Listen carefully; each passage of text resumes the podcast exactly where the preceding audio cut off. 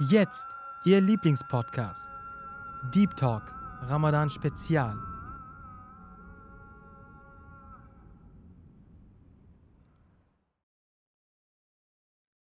Es ist ein schönes Gefühl, akzeptiert und anerkannt zu werden. Freunde um sich herum zu haben, die einen wertschätzen und respektieren. Möchte nicht jeder irgendwie irgendwo dazugehören? Das Streben nach diesem Gefühl kann gefährlich werden. Ein gläubiger Mensch ist heutzutage zwiegespalten. Folge ich den Trends und gefalle der Masse oder behalte ich meinen Glauben und bleibe uncool? Wohin steuert die heutige Jugend? Wie viel Platz gibt sie dem Glauben noch?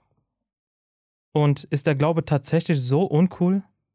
Um das Ganze unter die Lupe zu nehmen, habe ich heute an meiner Seite einen sehr geehrten lieben Bruder, Walid Ransaib, Imam und Theologe der Ahmadiyya Muslimgemeinde Deutschland und er arbeitet auch äh, in der Jugendorganisation der Ahmadiyya Muslimgemeinde. Ich heiße ihn herzlich willkommen. Assalamu alaikum wa rahmatullahi wa barakatuh. Frieden und Segen Allah sei mit Ihnen. Wa alaikum salam wa rahmatullah. So, das Thema ist sehr interessant, denke ich. Und äh, viele jugendliche Ahmadis werden sich auch angesprochen fühlen. Lasst uns doch direkt damit anfangen, ähm, wie die Kinder in der heutigen Gesellschaft, gläubige Kinder, ähm, sei es jetzt Christentum, Judentum oder die Ahmadiyya-Gemeinde, Ahmadiyya-Muslim-Gemeinde, ähm, man hat immer einen Bezug zum Glauben auf der einen Seite und man hat immer einen Bezug zu der Gesellschaft, zu seinem Freundeskreis. Und lass uns doch einfach da anpacken als Kind also sagen wir mal so als fünf, sechs, siebenjähriger, ähm, wie wächst denn ein, ein gläubiges Kind denn heran? Was hat er denn für ähm, Anlaufstellen im Leben und was für Faktoren spielen da eine Rolle? Ja, ähm, zu Beginn ist ja selbstverständlich, dass das Kind nur in seinem Elternhaus den Einfluss bekommt. Und ähm, spätestens ab dem Kindergarten geht es in der Außenwelt los, ne? Ja. Ab, ab drei, ab vier. Und ähm, dort ist aber gibt es eigentlich nur einen Trend. Die Kinder spielen alle das Gleiche, denen wird auch das Gleiche vorgelebt. Und äh, dieser Trend oder diese, wo es noch keine Variabilität gibt, würde ich sagen, zieht sich schon bis zur zweiten, dritten Klasse. Hm. Wo einfach nur man zur Schule geht, so wie ein Automatismus, jeder macht einfach das, was vorgeschrieben ist und man denkt noch nicht an rechts, links, diese Möglichkeiten haben wir und weil es diese Einflüsse noch gar nicht gibt, die, mhm. die sind noch einfach zu jung, ne? Aber irgendwann kommt der Zeitpunkt, wo man anreift, natürlich auch biologisch. Ja, klar. Das ist ja, glaube ich, auch der Faktor, wann es dann beginnt. Bei einem ab neun, bei dem anderen ab, ab mhm. zehn. Daher so ab der Grundschu Ende Grundschule, vierte Klasse oder Anfang fünfte, sechste Klasse, spätestens eigentlich. Dort kann man sagen, gibt es einen richtigen Wandel. Mhm. Erstmal biologisch betrachtet. Neue Reize, neue ähm, Dinge, die der Mensch plötzlich verspürt. Man sieht das andere Geschlecht mit einem anderen Winkel jetzt. Mhm. Vorher waren man, alle. Man lernt so, ja auch seinen eigenen Körper kennen. Ja, genau, also, das stimmt auch. Klar. Bei Mädchen sogar schneller als bei Jungs, das ist ja auch wissenschaftlich bewiesen. Aber anfangs, wo man vielleicht dachte, in der zweiten Klasse, beim Sport, wo mhm. Mädchen, Jungs zusammen spielen, da denkt man sich nichts dabei. Aber das ändert sich automatisch, wenn man ein bisschen älter wird. Das, das, ist sehr interessant. Also zu Hause, bevor man überhaupt in die Außenwelt eintretet, hat man ja nur ähm, einen einzigen Einfluss, nämlich die Erziehung der Eltern. Das heißt, die Eltern sind maßgebend dafür, was für Werte und Normen man trägt als Kind schon. Genau. Ja. Und sobald man halt aber in dem, im Kindergarten ist, schon ist oder in, die, in der Grundschule, da ähm, gibt es plötzlich einen anderen Art von Einfluss, den man aufnimmt. Und diese zwei Einflüsse prägen das Kind oder den, den Menschen äh, schon äh, von Anbeginn.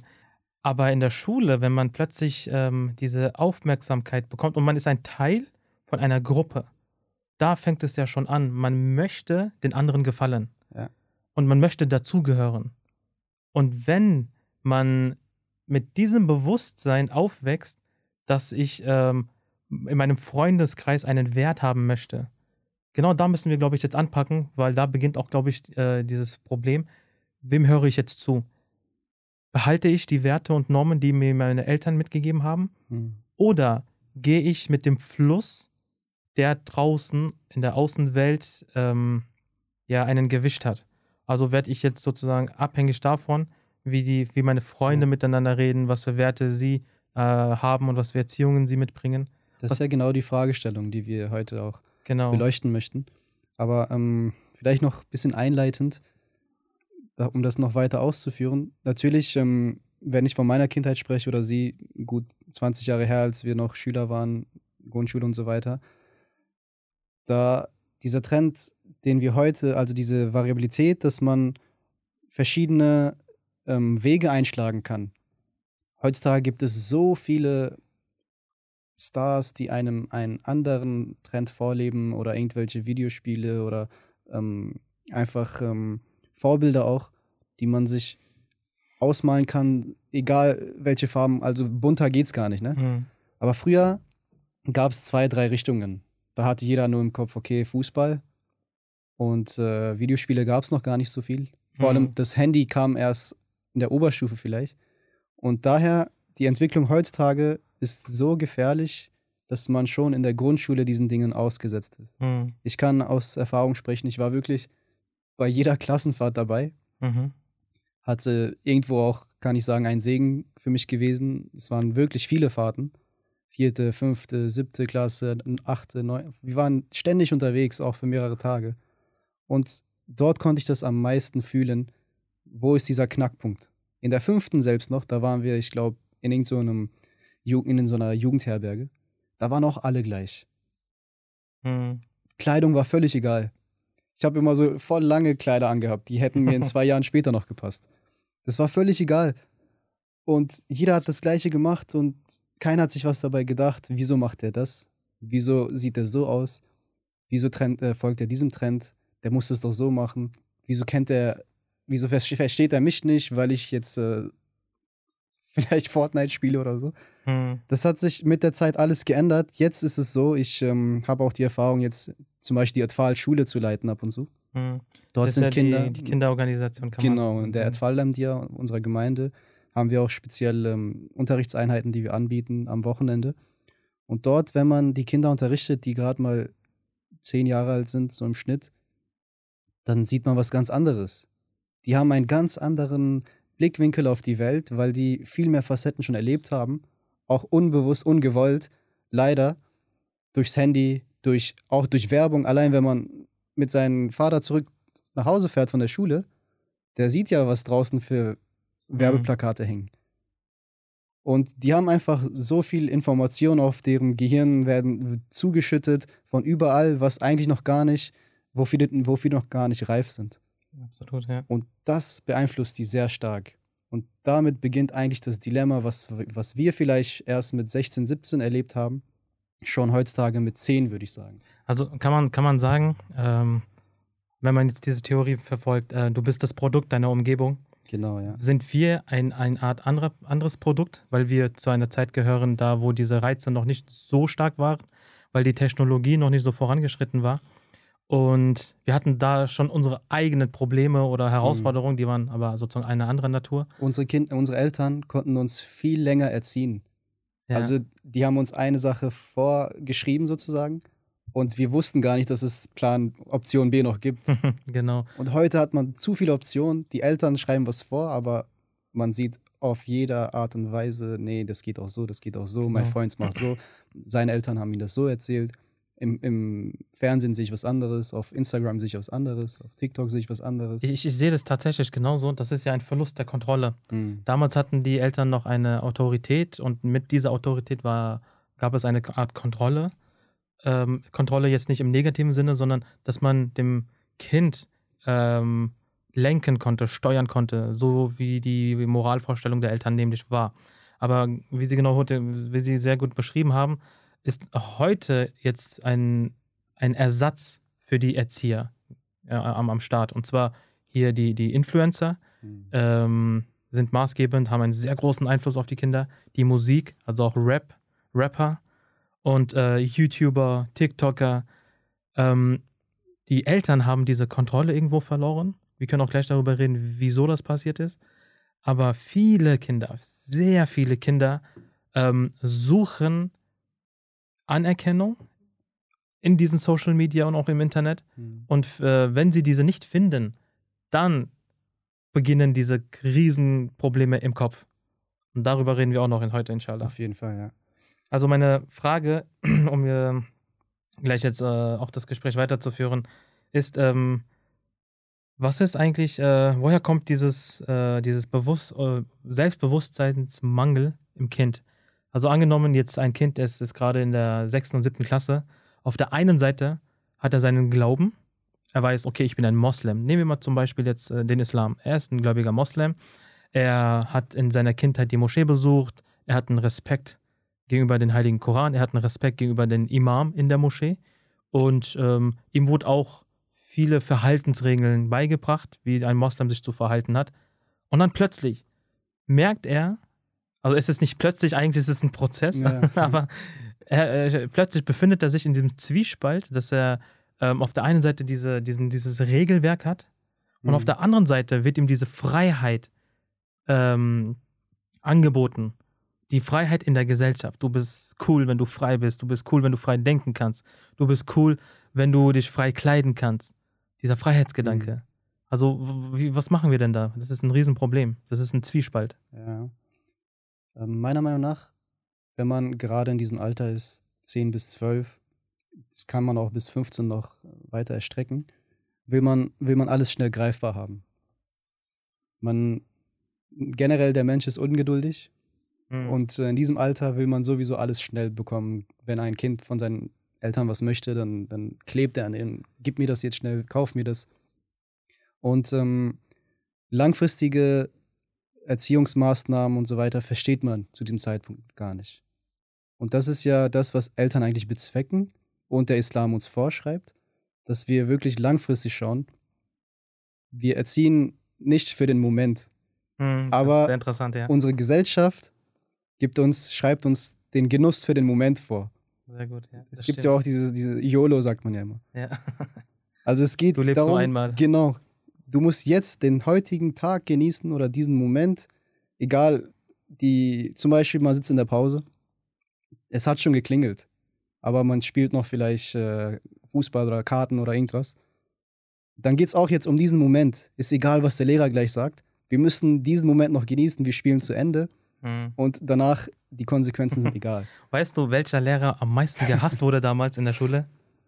Der seinen Job gemacht hat. Ja. Weil er hat äh, die Prüfungen angesetzt, also die Klausuren. Er wollte die Hausaufgaben immer sehen. Er war pünktlich. Das, genau, man, das ja. hat man auch gehasst. Mhm. Weil er seinen Job gemacht hat. Und welcher Lehrer wurde am meisten gefeiert? Der erstens nie, die, der, der nie da war. ja. Der immer gefehlt hat. Man hat mal eine Freistunde gehabt und ähm, der halt Noten verschenkt hat einfach so, weil er seinen Job nicht ernst nimmt. Das, das ist genau dieser perfekt Genuss. Perfekt übertragen ja. auf die Eltern. Absolut. Weil man diesen Genuss hat in dem Moment. Man ist nicht zukunftsorientiert, aber jetzt, jetzt, wenn wir zurückdenken, ähm, danken wir dem Lehrer, genau, der sich ja. hingesetzt hat und uns was beigebracht hat. Genau, das ist Weil man Punkt, jetzt ja. diesen Nutzen davon sieht. Das Verstehen leider ist auch verständlich, dass man es in diesem Alter nicht versteht. Mhm dann da kommt halt dieser Zwiespalt. Zu Hause sind meine Eltern, warum sind die so streng zu mir? In der Moschee sagt der Imam immer, ja. du musst das und das, die Wahrheit sagen, du musst immer pünktlich sein, beten. Warum beten? Weil da kommt halt dieses Dilemma, dieser Zwiespalt. Mir wird was anderes vorgelebt und was anderes quasi vorge, ähm, also gelehrt. Hm. Und das ist das Problem, weil die Jugend, unsere Ahmadi-Jugend auch die gehört natürlich dazu, die sind überwiegend in der Schule, in ihrem Umkreis, im Fußballverein oder unter Freunden, wo auch immer. Und in der Moschee vielleicht ein paar Stunden, alles summiert in der Woche. Mhm.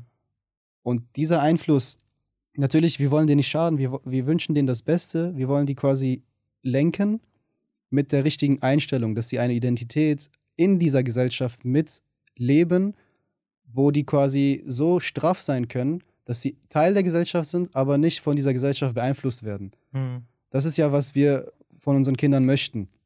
Leider, wenn man das mit einer Injektion zum Beispiel jetzt äh, vergleichen würde, wir versuchen den, die quasi zu impfen.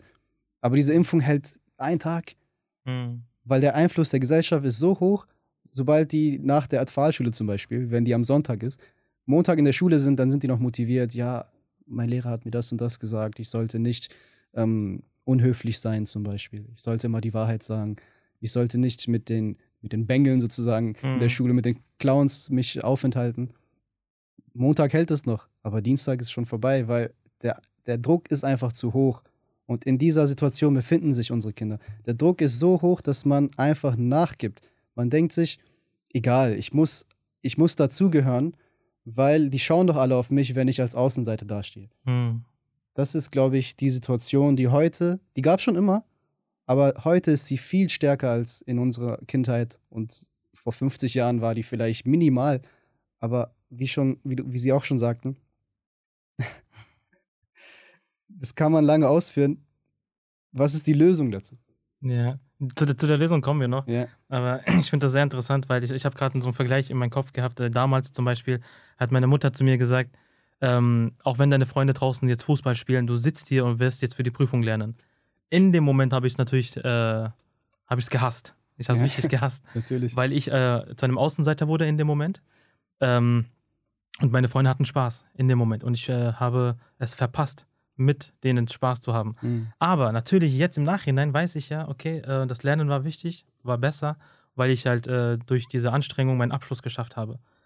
Und dieses Bewusstsein, das muss wirklich regelmäßig Mhm. im Kind festsitzen. Und dafür müssen die Eltern ihm das Immer immer, wieder impfen. sagen. Immer wieder impfen, immer wieder ihm, äh, ihn füttern damit. Aber ähm, ich, ich denke, ähm, du hast ja auch gerade von der Lösung gesprochen. Bevor wir zu der Lösung kommen, ähm, lass uns mal noch tiefer reingehen in Mhm. diese Materie. Gerne, ja. Also jetzt wirklich diese Schulzeit damals. Jeder hat ein Handy ähm, und jeder redet über irgendein Thema, was gerade in TikTok gerade voll äh, gehypt wird. Irgendein Beef, irgendein Streit, irgendeine Eskalation und Mhm. so weiter. Und was machst du denn als, als jugendlicher Ahmadi, egal jetzt ob ein Mädchen oder Junge, ähm, wo du auf der einen Seite weißt, okay, hey, das ist äh, ein ungesunder Konsum.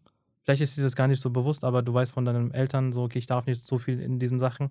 Aber auf der anderen Seite redet jeder darüber und du hast keine Ahnung in dem Moment. Was machst Mhm. du denn? Woher gut, holst ja, du dir dieses, Mhm. dieses Urteilsvermögen im Kopf, wo du sagst, hey, es juckt mich nicht, was gerade die alle, alle Leute gerade bereden. Also entweder hast du so ein Mindset, Mhm. dass du so selbstbewusst bist und sagst, hey, das ist uninteressant, irrelevant für mich, ich kenne meinen Wert. Mhm. Oder du bist die Person und sagst, oh mein Gott, ich, hab, ich muss unbedingt wissen, über was die reden, ansonsten ähm, werde ich ein Außenseiter, ähm, ansonsten ähm, bin ich uncool, ansonsten bin ich, äh, kann ich mich mit denen nicht mehr so connecten. Mhm. Wir haben ja beide. Lass mal das unter die Lupe nehmen. Ja, also was wir nicht wollen, ist, dass man sich abkapselt. Hm. Also natürlich ist die Option einfach. Es gab, äh, wir hatten damals, das waren im ganzen Jahrgang vielleicht, oder in der ganzen Schule vielleicht, die hat man Emos genannt. Ja. Es waren so drei, vier nur in der ganzen Schule, wir waren über 1000. Und die waren einfach unter sich. Denen war alles egal, die haben sich komplett unterschiedlich gekleidet und waren nicht Teil der Gesellschaft sozusagen. Vielleicht haben die eine eigene Gesellschaft gehabt, aber Der Mehrheit war. genau der Mehrheit haben die nicht äh, dazugehört. Das wollen wir natürlich auch nicht, dass die sich abkapseln, weil der Islam schreibt ja vor, ein Teil der Gesellschaft zu sein. Die Hukukul Ibad, also dass man auch die Rechte der Mitmenschen erfüllt, selbst wenn die Mitmenschen gerade augenscheinlich nicht das leben, was wir wünschen. Hm. Aber dieses Abkapseln ist schon mal die falsche Herangehensweise. Jetzt ist die Frage, wie bin ich Teil, aber auch nicht Teil? Genau, das, das ist Genau. die Frage. Das ist die eine Million Frage. Genau, das ist diese eine, also dann würden wir jetzt eigentlich schon zu dieser Lösung kommen jetzt eigentlich, ne? Klar, klar, dann äh, hau mal raus. Ja, also natürlich, Gott weiß es am besten. Ich ähm, kann nur Ansätze wiedergeben, auch im Lichte der Anweisung unseres geliebten Imams, möge Allah sein Helfer sein. Und ähm, er betont auch immer wieder, dass wir durch unseren Charakter in, unter diesen Leuten einen Einfluss erzeugen sollen.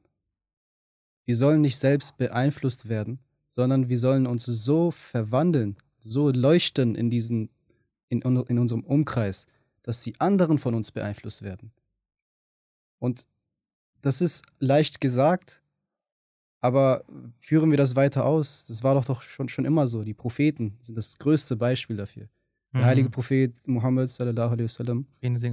Friede und Segen Allah sein auf ihm, er war komplett alleine. In einer Gesellschaft ist er erschienen, die weit weg von Zivilisation war. Also im Koran heißt es ja auch, sie haben gegessen und gelebt wie Tiere.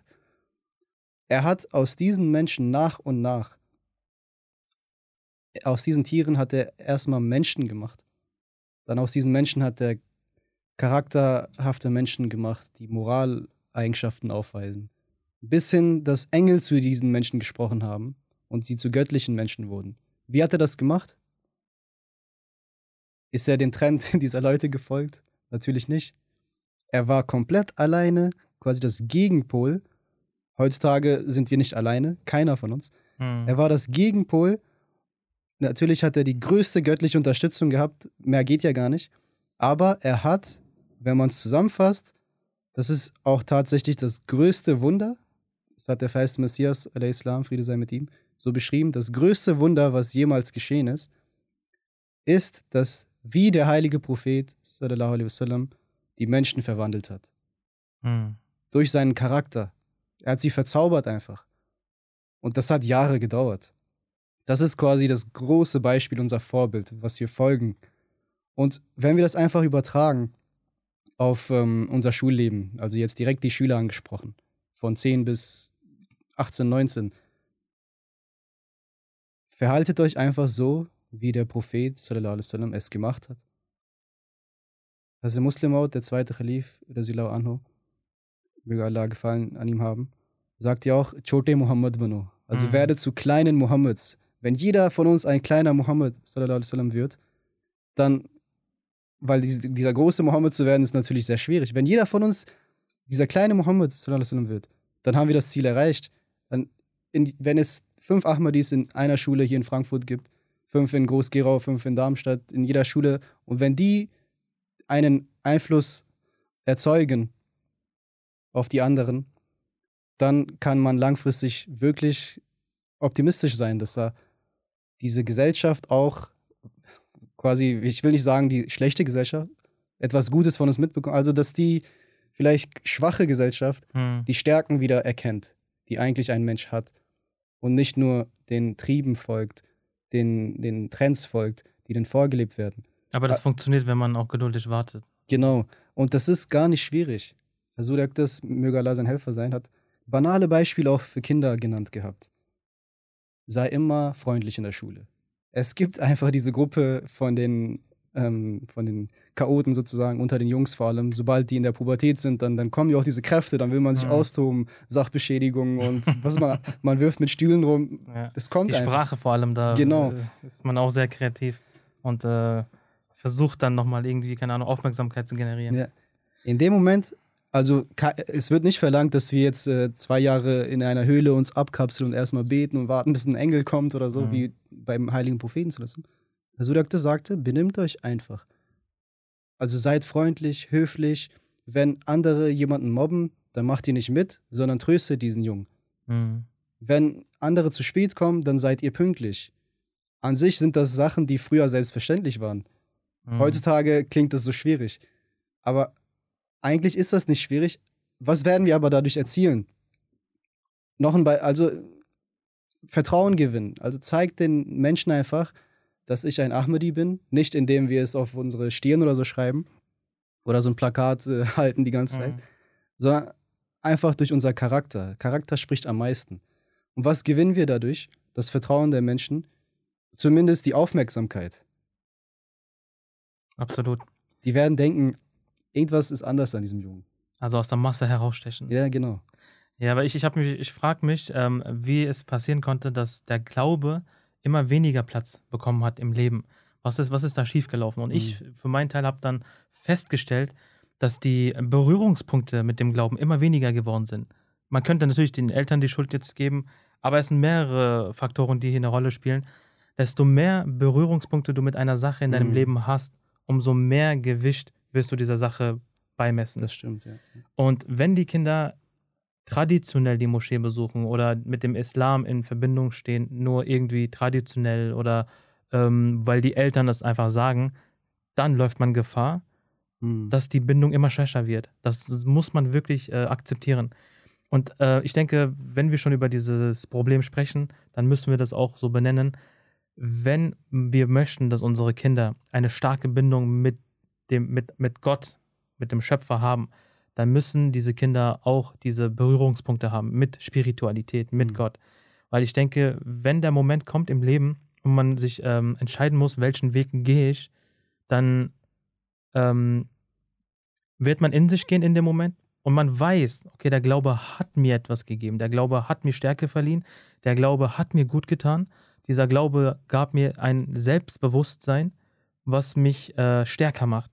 Und genau dann wird es einem einfacher fallen, einem Trend nicht zu folgen, zum Beispiel. Dass man weiß, okay, äh, alle tragen jetzt enge Jeans zum Beispiel, Mhm. weil das im Trend ist, aber ich werde es nicht tun, weil ich eine andere Quelle habe für mein Selbstbewusstsein.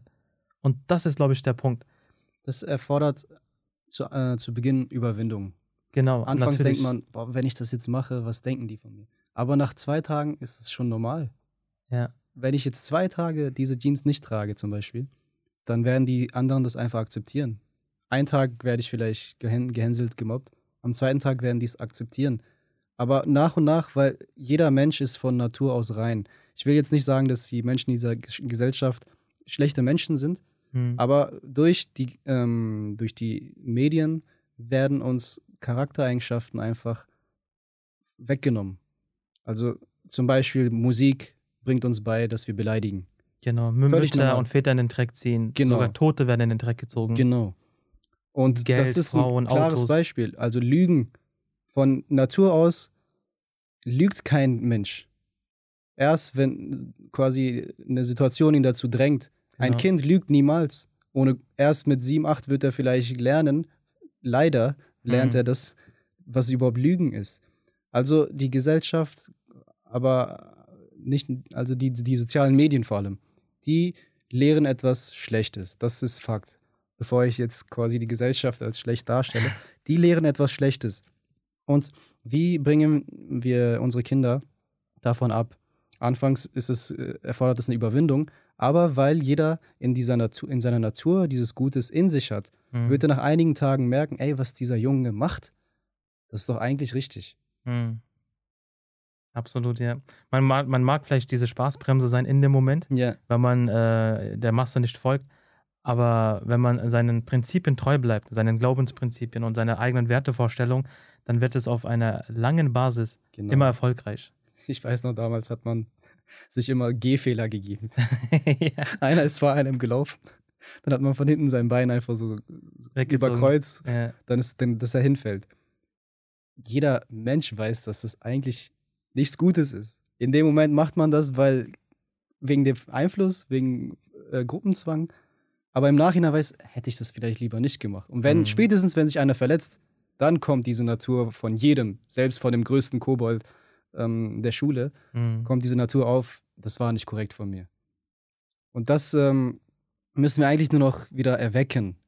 Das ähm, Gute in den Menschen muss erwacht werden. Hm. Der Islam bietet so eine absolut geniale Lösung, was, was das angeht.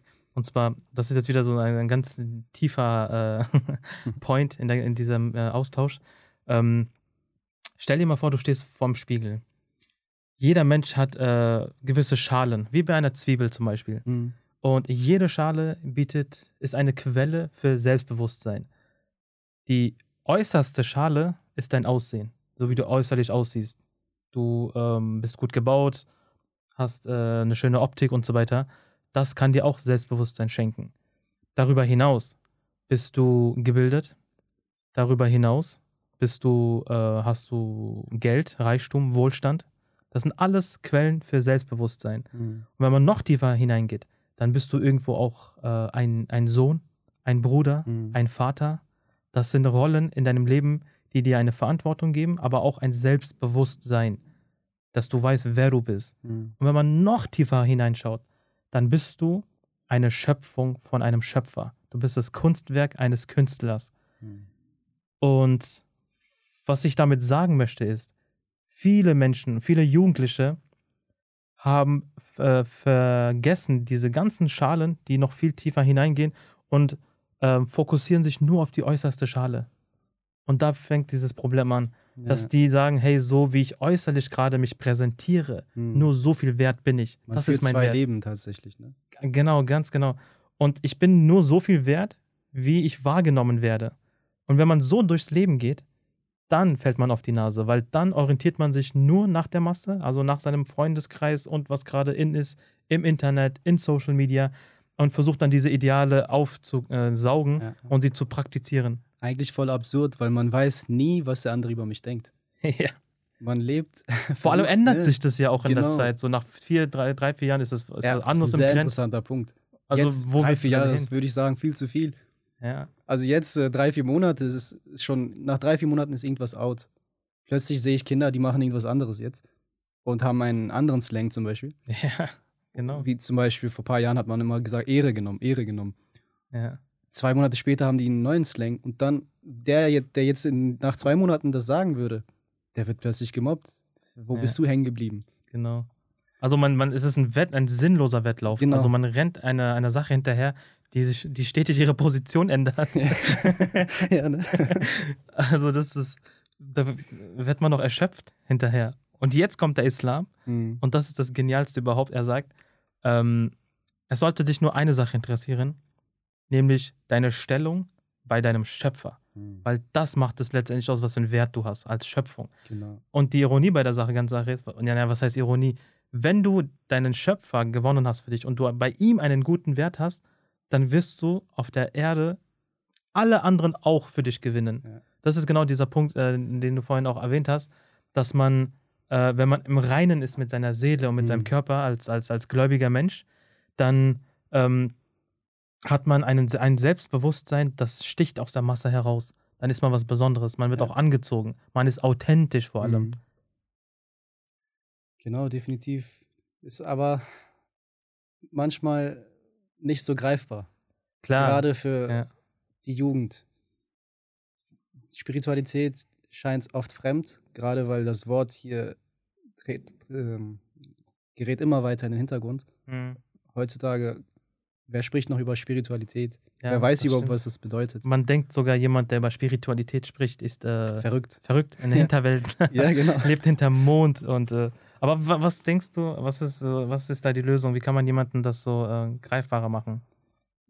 Greifbarer kann man es immer nur mit Beispielen machen. Oder Ich mit mein- persönlicher Erfahrung? Ja. Aber also erstmal, um persönliche Erfahrung anzuzielen, ne, sollte man von anderen persönlichen persönliche Erfahrungen betrachten. Und wir haben natürlich unseren geliebten Khalifen, unseren Imam.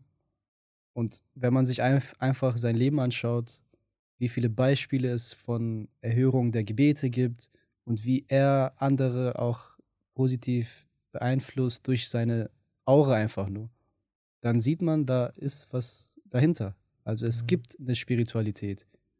Ich ähm, kann mich erinnern, das war auf einer Jalsa Slana, unsere jährliche Versammlung in Karlsruhe. Da war eine Frau, die hat sich mit Astralkörper stark beschäftigt gehabt. Und die konnte, hatte vielleicht so eine, so eine Fähigkeit, dass sie Energie, Energien von anderen wahrnehmen konnte. Ne? Mhm. Sie war auf der Jalsa und hat nur, Hasud kam wahrscheinlich die Treppen runter, um in die Haupthalle zu kommen. Sie hat ihn von dort gesehen und sie meinte, ich habe so viel Energie gespürt. So viel Energie gespürt, dass ich für zw- 20 Tage voll getankt bin. Ich weiß nicht, wie das zu definieren ist, aber sie war einfach äh, überwältigt von dieser Aura, Krass. die manche nicht sehen, aber andere spüren das auf jeden Fall. Und ähm, daran können wir messen, dass da eine Wirklichkeit dahinter ist.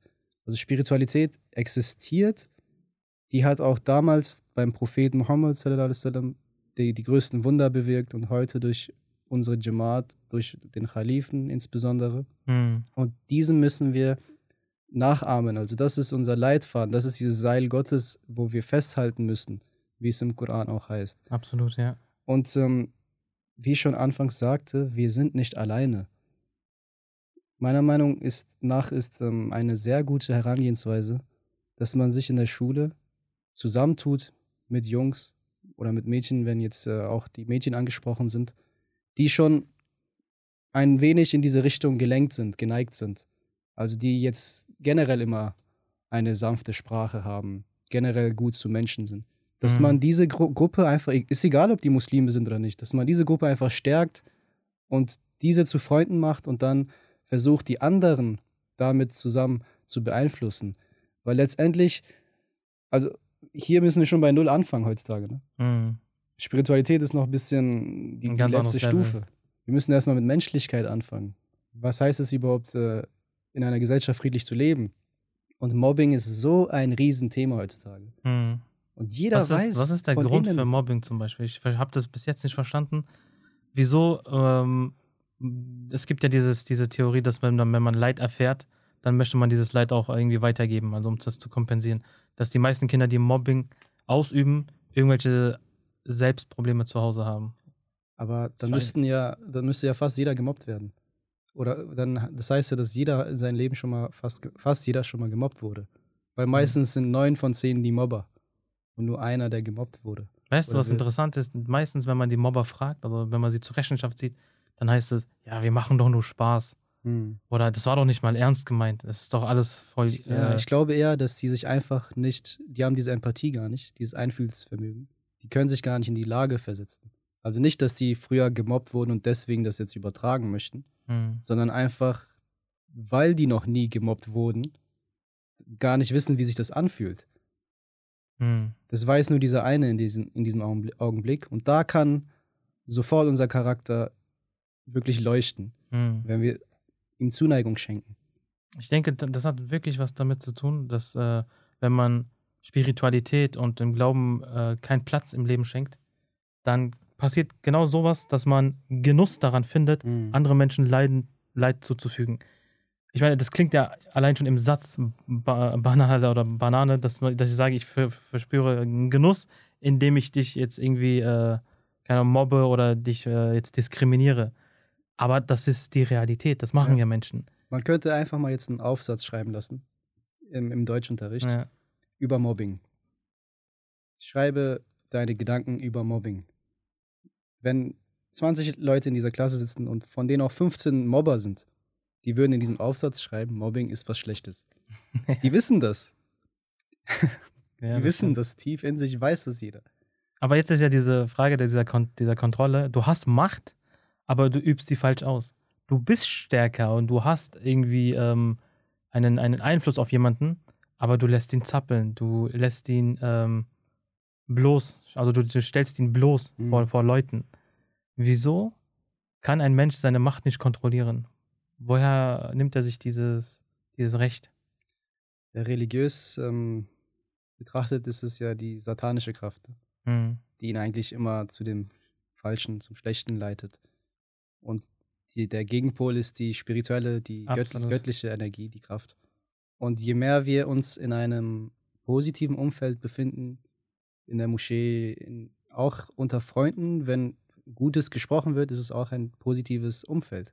Je mehr wir uns in dieser Gesellschaft, in einer guten Gesellschaft aufhalten, desto mehr kann, desto weniger ist der Einfluss vom Satan dann. Hm. Der Feist Messias al-Islam hat das äh, an, einem, an mehreren Beispielen, aber jetzt zwei würde ich gerne anführen. Natürlich. Sehr schön erläutert. Eine schlechte Gesellschaft ist wie eine Schmiederie. Hm. Also egal, welche Absicht ich habe, wenn ich in eine Schmiederie gehe, wo jetzt überall Feuer, Funken, Rauch, alles Mögliche dort ist, egal welche Absicht ich, ich habe, ich werde was von diesem Dreck, kann man schon sagen, abbekommen. Und wenn ich da rausgehe, habe ich einen minimalen, wenn auch minimalen Einfluss davon bekommen. Absolut. Das hinterlässt Spuren. Genau, selbst wenn der heiligste und sauberste Mensch da reingeht, der Ja. wird Spuren davon hinterlassen bekommen. Und das äh, Gegenteil, eine gute Gesellschaft, hat er verglichen mit einer Parfümerie. Genau dasselbe. Wenn ein jetzt sehr verschmutzter nach dem Sport, äh, komplett voller Schweiß, ein Junge da reingehen würde, der wird mit Duft wieder rauskommen. Zumindest ein, ein wenig Duft. Egal, ob er vielleicht einfach nur da durchgehen musste, zum Beispiel. Hm. Das ist äh, der Einfluss der Gesellschaft, den man nicht unterschätzen darf. Daher ist das auch die Antwort, dass Das, unsere das, an, Jugend. das animiert auch einen dazu, Mhm. dass man äh, solche Parfümgesellschaften bauen Genau, sollte oder Gruppen genau. zumindest, die dann einen starken Einfluss auf jene haben, die äh, mit Dreck herumlaufen, in Genau. Anführungsstrichen. und die gibt es in verschiedenen Formen. Es gibt die einen, die setzen sich für Klima ein, die anderen. Das sind eigentlich alles gute ähm, Pole davon. Ne? Mhm. Um das Ganze zusammenzufassen, ähm, kann man ja sagen, jeder Mensch hat äh, Naturbedürfnisse, Triebe und die sind äh, an sich ja nicht schlecht. Die sind ja von Gott gegeben und äh, brauchen jetzt noch einen gesunden Ausdruck. Wenn man jetzt aber ähm, nicht verwurzelt ist im, im Leben, und mit, mit verwurzeln meine ich jetzt äh, mit, mit dem Glauben, mit seinem Schöpfer, dann ähm, ist man dazu geneigt, einen ungesunden Ausdruck diesen Trieben zu verleiten, ver, vergeben. Mhm. Und da, da ist ja dieses Problem, dass wir ähm, nochmal uns mit dem Schöpfer äh, verbinden müssen. Weil solange wir ähm, Gott als, un, also als unseren Schöpfer nicht ähm, äh, diesen Platz einräumen, Mhm. werden wir Millionen von Götzen um unseren Hals hängen. Ja. Und diese Götzen sind halt diese Triebe, diese, diese äh, wenn wir jetzt sozusagen Spielball unserer Triebe werden oder unseren, unsere Macht falsch ausüben oder ähm, mit unserem Geld falsch umgehen, mit unserer Zunge falsch umgehen. Das sind ja alles kleine Götzen, in Anführungsstrichen, Mhm. denen wir dann unterliegen. Das heißt, nicht wir kontrollieren diese ganzen äh, Faktoren, sondern sie kontrollieren uns. Mhm. Und wir sind denen untergeben. Genau. Und da ist ja diese Wahl, entweder untergebe ich mich meinen Trieben, meinen, meinen Gelüsten oder meinen, äh, meinen irdischen, äh, meinem irdischen Durst. es gibt da ja sogar diesen passenden Vers dazu. Ja. Diejenigen, die sich ihre Gelüster zu ihrem Gott machen. Genau wie du Absolut. gerade beschrieben hast. Ganz genau. Und wenn man aber Gott als seinem Schöpfer sieht und ihm sich unterwirft, dann ist alles wieder im Balance. Völlig richtig, ja. Aber ich glaube, wir haben jetzt äh, so deep geredet, dass das wieder für ähm, die Jugendliche, Ja, vielleicht so sollten wir direkt noch einen vereinfachten Appell mitgeben. Na ja, klar. Ähm, aber ich denke, wir haben äh, schon sehr viele Aspekte angesprochen. Ich denke, ähm, wir sollten ein bisschen auch darüber sprechen, ähm, was man besser machen kann. Also praktisch gesehen, also praktische Tipps. Mhm. Wenn jetzt Genau, ja, jemand, ich, äh, ja. wenn jemand jetzt gerade wirklich in, äh, in, in diesem Problem ist, dass er auf der einen Seite dazugehören möchte, Mhm. ähm, er will auch cool sein, aber auf der anderen Seite hat er sein, möchte er seinen Glauben nicht loslassen. Was macht denn so ein jemand? Ja. Also jetzt genau diese Jugendlichen ansprechend, die zu unserer Gemeinde gehören. Hm. Ihr müsst euch gewiss werden, also wirklich realisieren, dass ihr etwas Besonderes seid. Ihr habt den Imam der Zeit akzeptieren können, weil unsere Eltern oder Großeltern diese Opfer für uns erbracht haben. Nur einer von 300 Menschen weltweit ist ein Ahmadi. Es gibt leider Gottes so viele Muslime, die herumirren, weil sie keine Leitung haben.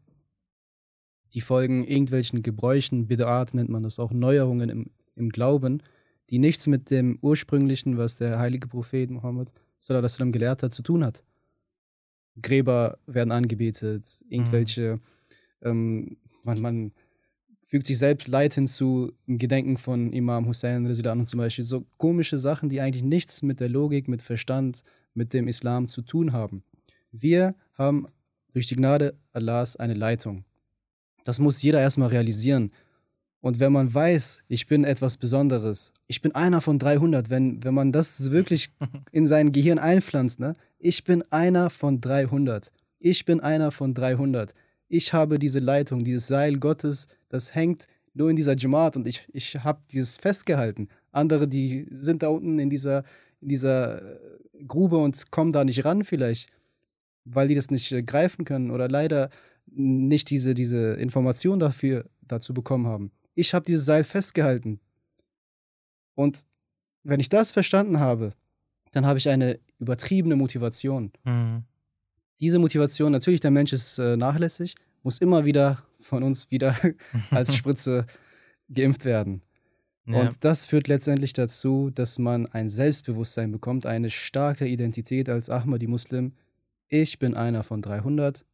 Ich werde nicht diesen Trends, diese dajjalische Kraft auch, ich werde nicht diesen satanischen Gebräuchen heutzutage folgen, sondern was mein geliebter Imam mir vorschreibt und der Islam im Allgemeinen mir quasi lehrt.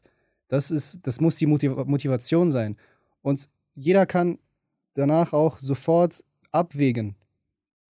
Macht euch einfach so eine Chart. Schreibt rechts auf, das schreibt mir der Trend heutzutage vor. Die sozialen Medien, die Rapper, die äh, Influencer, die schreiben mir das vor. Die gaukeln mir das vor. Lügen, beleidigen, sehr viel Geld verschwenden, immer nur gut aussehen, andere verletzen oder herabschauen auf andere, Hochmut und das listet das mal auf. Auf der Hm. rechten, auf der linken Seite am besten. Und dann listet mal auf der rechten Seite auf, was uns der Islam, was uns unser geliebter äh, Prophet Muhammad sallallahu alaihi wasallam alles vorgeschrieben hat oder erklärt hat. Absolut. Dann werdet ihr sofort merken, das ist der Weg, den ich gehen muss. Mhm. Und am besten so eine Liste direkt mit zur Schule nehmen und zeig das mal diesen Mitschüler, der ständig andere schlägt oder so. Ja. Wofür möchtest du dich entscheiden? Was ist deiner Meinung nach hier das Richtige? Mhm. Kein, un, kein jeder gesunde Menschenverstand wird das akzeptieren. Das muss man immer wieder einfach verstehen. Absolut, ja. Unser geliebter Imam, ähm, möge Allah seine Hand stärken, hat uns ja auch sehr oft darauf aufmerksam gemacht, dass wir ähm, zwar in dieser Welt leben, aber wir sollten nicht ein Teil davon sein, dass wir uns Genau. beeinflussen lassen. Auch die Kinder wurden angesprochen und äh, wurden darauf aufmerksam gemacht, dass sie einen sehr guten Charakter an den Tag legen sollen, dass sie dadurch ähm, glänzen sollen in der Masse. Und ähm, ich denke auch logisch betrachtet ähm, ist es ja verständlich, dass jeder Mensch, der reifer ist, auch automatisch eine größere Verantwortung trägt. Und durch besondere Leistung bekommt man auch besondere, besondere Ränge im Leben. Und ähm, als gläubige Ahmadi-Muslime haben wir nun mal eine größere Verantwortung. Und diese können wir dann erfüllen, wenn wir ähm, auch reif genug sind. Also auch im, im, im Leben reif genug sind. Und was zeichnet jemanden aus, der reif ist? Der mit seinem Verstand benutzt und immer in die Zukunft schaut. Der weiß ganz genau, wenn ich, ähm, jetzt nur als Beispiel, wenn ich jetzt nur Süßes esse, die ganze Zeit, Hm. dann werde ich nach 20 Jahren definitiv Krankheiten angesammelt haben Ja. und Beschwerden haben, körperliche. Das heißt, man muss auch mal zu Karotte und Brokkoli greifen, man Mhm. muss auch äh, Sport treiben, man muss ausgewogen sich ernähren, weil man weiß, diese Ernährung wird mich gesund halten. Dasselbe gilt auch für die Seele. Dasselbe Genau. gilt auch für, unseren, für unsere Mentalität und für unseren Geist. Wenn wir nur den kurzen Genuss äh, anstreben, wie beim Zucker, wie beim Fastfood, wie beim ähm, Entertainment-Branche, Hm. dann werden wir auf langer Basis äh, sehr großen Schaden mit, äh, mitnehmen. Deswegen auch hier dieser Appell. Im Heiligen Koran heißt es an einer Stelle, im Namen Allahs des Gnädigen, des Barmherzigen, das Leben in dieser Welt ist nur ein Spiel und ein Zeitvertreib. Und besser ist wahrlich die Wohnstätte des Jenseits für jene, die rechtschaffen sind. Wollt ihr denn nicht begreifen? Also auch diese rhetorische Frage von Allah Mhm. Ta'ala am Ende, das ist doch ähm, ein Spiel und ein Zeitvertreib für euch. Hm. Aber denkt noch mal an das Jenseits. Ich meine, weiter als Jenseits kann man ja gar nicht denken. Dieser Vers fasst alles zusammen eigentlich. Also diese, diese zukunftsorientiert Bewusstsein. Wie weiter willst du denn noch denken als dein Jenseits? Ja, ja. Und wenn man mit diesem Bewusstsein durchs Leben geht, dass man sagt, hey, ich werde so mein Leben bring, äh, verbringen, dass ich im Jenseits auch ein Gewinner bin, Hm. dann muss man sich auch an Regeln halten. Man muss ein, nach einem Maßstab leben. In diesem Maßstab gibt es dann auch äh, Sachen, die man tun sollte und Sachen, die man nicht tun sollte. Hm. Und das ist ja Disziplin. Und das beißt sich mit der absoluten Freiheit, das ist schon klar. Ähm, aber das ist nun mal der Glaube. Der verspricht dir einen, einen Gewinn, eine Wohnstätte, ein Paradies, wenn du dich an die Regeln hältst. Das ist ja auch mit, mit der Schule so, mit einer Firma, mit, mit allem, was gerade nach einer Ordnung folgt. Da muss man sich an die Regeln halten. Auf jeden Fall, ja. Man kann immer wieder Erfahrungen schildern.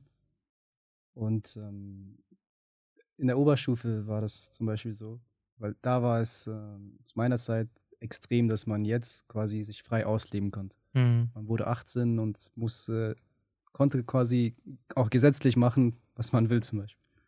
Und ähm, Freunde von mir, die von Anfang an sich komplett sanft normal benommen haben, die haben Sachen gemacht, wo ich dachte, was ist los mit denen? Ja. Nur weil die es jetzt dürfen, Alkohol trinken und äh, feiern gehen, Diskotheken, alles Mögliche.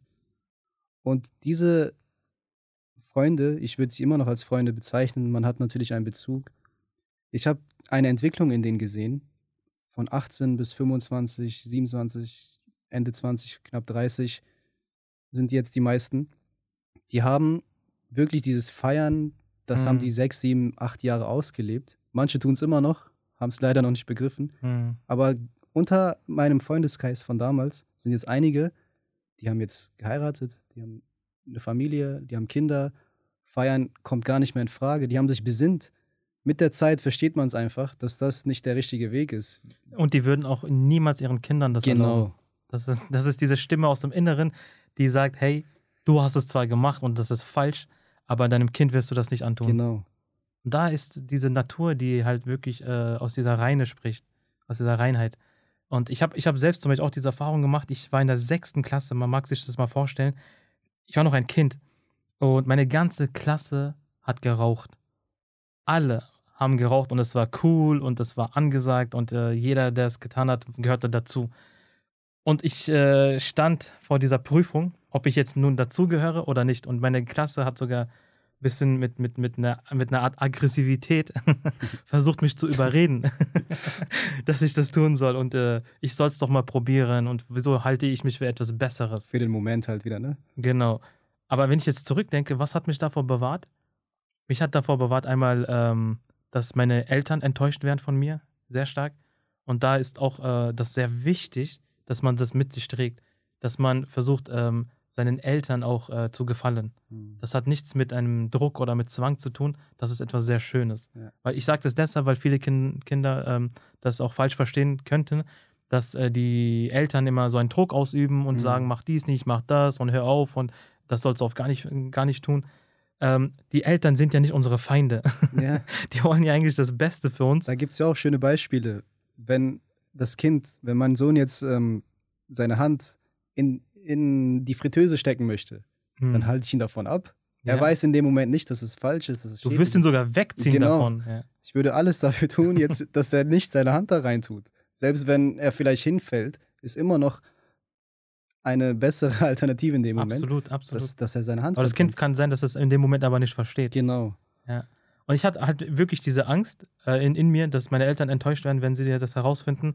Und noch viel wichtiger, ich habe äh, gewusst, dass wenn ich das jetzt tue, dann ähm, werde ich in meinem Glauben ähm, einen, einen Rückschritt erleben. Mhm. Und das, das, diesen Preis wollte ich einfach nicht zahlen. Ich habe mir die ganze Klasse angeschaut und denen ins Gesicht gesagt, ihr seid dumm. Ihr seid, ihr seid echt dumm, dass ihr das macht und ihr werdet später äh, es bereuen. Und ich danke Gott wirklich sehr dafür, dass ich in dem Moment diese Stärke hatte und die hatte ich wirklich vom Glauben. Mhm. Mit, mit, ich, weil ich Berührungspunkte hatte mit meinem, mit meinem Gott, sei es jetzt in Form von, ähm, dass Gebete in Erhöhung gehen, dass das fünfmal tägliche Gebet irgendwo geschmeckt hat ja. oder dass man ähm, mit Freunden irgendwas äh, geleistet hat in der Moschee. Diese, diese Erfahrungen, die einen sehr stark prägen, helfen mir dann in dem Moment, genau. das Gute zu tun, sich, sich für das Richtige zu entscheiden. Ich kann das alles unterschreiben. Wie ich schon sagte, ich war auf so vielen Klassenfahrten. Und als wir älter wurden, dann auch im Ausland für mehrere Tage. Und genau da hat diese Kraft immer geholfen. Alle sind Absolut. feiern gegangen. Alle haben alles Unfug getrieben, was man sich vorstellen kann. Kennst und dann war man allein im Hotelzimmer. Ja. Aber diese Kraft war es, wie du schon sagst. Aber weißt du, was sehr interessant ist, und ich glaube, du äh, kannst es auch bestätigen, ähm, anstatt irgendwie sich in dem Moment schwach zu fühlen oder ähm, ähm, vernachlässigt, absolut das Gegenteil. Man fühlt sich genau. stolz in dem Moment. Mhm man weiß, okay, man hat einer falschen Sache Nein gesagt und ähm, das erfüllt mich mit Stolz, dass ich diese Stärke hatte. Genau das ist eigentlich unser Appell, ne? Absolut. Also, liebe Jugendliche, auch. Habt den Mut für das Gute, genau. für das Richtige. Ähm, das Ahmadi-Bewusstsein in der heutigen Gesellschaft ist ein Privileg, ist genau. eine Ehre. Ähm, aber diese Ehre und dieses Privileg kann man erst dann bewusst wahrnehmen, wenn man ähm, diese Berührungspunkte auch mit dem Glauben hat. Genau. Der größte Berührungspunkt ist das Gebet, das fünfmalige Zusammenkommen mit Allah Ta'ala. Also Absolut. seid fest da drinne und ihr werdet merken, wie ihr von einem Gebet zum nächsten immer diese, diese spirituelle Kraft einfach habt. Einen, einen Schirm von Allah Ta'ala, so, so ein Schutzschild, der gibt euch das von Sohul bis Asr, dann von Asr bis Maghrib, seid ihr immer geschützt. Richtig, ja. Das ist eigentlich die Message, die wir zu begreifen haben. Und diese fünfmal tägliche Tankstelle für genau. euch. Alles wird von selbst funktionieren, wie du auch sagtest. Wenn wir Allah Ta'ala erreicht haben, dann wird das mit der Schöpfung automatisch klappen. Genau. Und eine weitere Berührungsstelle ist unser geliebter Khalif und Imam. Genau. Möge Allah seine Hand stärken. Er ist äh, für uns äh, ein geistiger Oberhaupt. Er ist ähm, für uns äh, ähm, eine, eine, eine, eine Anlaufstelle, die uns dabei hilft. Ähm, ist die Stimme Gottes für uns. Die Stimme Gottes, absolut, genau wir haben ja auch einen äh, persönlichen Kontakt zu ihm, indem wir Briefe schreiben, unsere Probleme schildern. Wir, wir kriegen sogar Antworten dafür und das ist auch sehr faszinierend. Und ähm, durch ihn, indem wir auf ihn hören und Gehorsamkeit leisten, werden wir unserem Schöpfer näher kommen. Auf jeden Fall. Der Ramadan ist auf jeden Fall äh, sehr interessant, weil er bietet uns diese Atmosphäre, diesen, diesen Boden, dass wir ähm, vermehrt Gutes tun und die Kraft bekommen, äh, das Böse zu uns unterlassen. Und da denke ich, äh, kann man nochmal in sich gehen ähm, und äh, diese, diese Selbstfindungsphase nochmal anstreben in Ramadan. Genau. Ja. Wenn man sich selbst gefunden hat, wirklich sich selbst, dann ist man erstens authentisch, man weiß, was man möchte, wo steuert man hin, wo gehört man hin. Und diese Fragen muss man sich beantworten, weil erst dann weiß man, was gut für mich ist und was schlecht. Wenn ich meinen Körper kenne, meinen Geist kenne, dann weiß ich ja, welche Vitamine ich brauche, welche, ähm, welche Nahrung mir gut tut Mhm. und was ist für mich äh, nicht gut. Auf was bin ich denn allergisch? Also Ja, ganz. Und wenn wir das übertragen auf unserem Geist, auf unserem Leben, dann ähm, müssen wir erstmal unseren Körper und Geist kennenlernen und dann mal aufschreiben, was für, was für einen Hunger und was für einen Durst wir in uns tragen. Und diesen dann im nächsten Schritt zu stillen, Mhm. gesund zu stillen. Das klingt sehr äh, philosophisch und sehr theologisch, aber ähm, das sind halt echt äh, die Anlaufstellen, Ja. wie man das Ganze anpacken sollte. Man sagt, jeder Anfang ist schwer, aber es ist wirklich ein kurzer Anfang nur. Also diesen Schritt zu machen, der wird sofort Früchte mit sich bringen, Mhm. weil Allah Dala ist immer dabei. Er sagt ja auch, wenn der Gläubige einen Schritt zu mir macht, ich mache zehn zu ihm. Daher wartet nicht darauf. Genau. Liebe Brüder und Schwestern, wartet nicht darauf. Seid stark und ihr werdet sehen, wie nach und nach euer Einfluss die anderen be beeinflussen wird. Genau, und wie ihr euch als Gläubige weiterentwickelt werdet, weil es ist doch nicht wichtig, ob jetzt mein Freund mit mir zufrieden ist, ob äh, mein Nachbar mit mir zufrieden ist oder irgendeine andere Person, die ich, äh, ähm, die ich in meinem Leben einen Wert schenke. Es ist wichtig, ob mein Gott mit mir zufrieden ist. Ja. Ob die er- anderen werden es sicherlich auch. Die werden dann au- automatisch mit mir Vielleicht zufrieden am Anfang werden. nicht, aber die werden es sicherlich auch. Ja, ja. Weil das ist ja auch der Sinn des Lebens. Genau. Und äh, da ist halt unser Appell. Wir haben versucht, in diesem Gespräch auch äh, das bisschen hervorzuheben, dass man als gläubiger Mensch ähm, zwar in den Augen der Mitmenschen vielleicht ein Verlierer ist, wenn man das so sagen darf, aber man hat eine Verantwortung und man hat einen, eine, eine sehr starke ähm, Selbstbewusstseinsquelle, die man nicht äh, vergessen sollte. Und das ist der Glaube. genau. Und wenn man wirklich sich am Glauben festhält, dann ist man tatsächlich cool. Man ist authentisch, man ist cool und äh, man kann sogar als Retter für andere aktiv werden. Ja. Das ist, glaube ich, auch der Punkt, den du, in, den du auch äh, beschrieben hast. Ähm, man hat dann so viel Kraft, dass man anstatt einen Einfluss zu nehmen, einen Einfluss geben kann. Wir haben einen Schatz, also einer von 300, habe ich oft betont. Wir haben diesen Schatz gefunden und es wäre schade, wenn wir den nicht teilen würden. Ja, Also wir müssen den teilen und das sollte unser Ziel sein. Selbst natürlich erstmal diesen Schatz verstehen, den Wert dieses Schatzes verinnerlichen und dann können wir das am besten teilen, indem wir nicht nur vorgaukeln etwas, sondern auch aus, selb, selbst ausleben. Also wir sollten auch ein Vorbild sein. Also das ist die Message. Werdet zum Vorbild in dieser Gesellschaft und ihr werdet sehen, dass kein Trend euch, euch erschüttern kann. Ihr werdet robust sein, weil ihr dieses Seil Allahs immer in der Hand habt. richtig. Werdet äh, die Nummer eins im Trend Gottes. Genau. In dem Sinne, ich äh, bedanke mich herzlich bei meinem Gast, bei meinem lieben Bruder. Ähm, vielen herzlichen Dank, dass Sehr du dir Zeit genommen hast. Äh, und äh, es hat mir sehr Spaß gemacht. Auf jeden Fall, ja. Und Assalamu alaikum wa rahmatullahi wa barakatuh. Frieden, Segen, Allah sei mit Ihnen.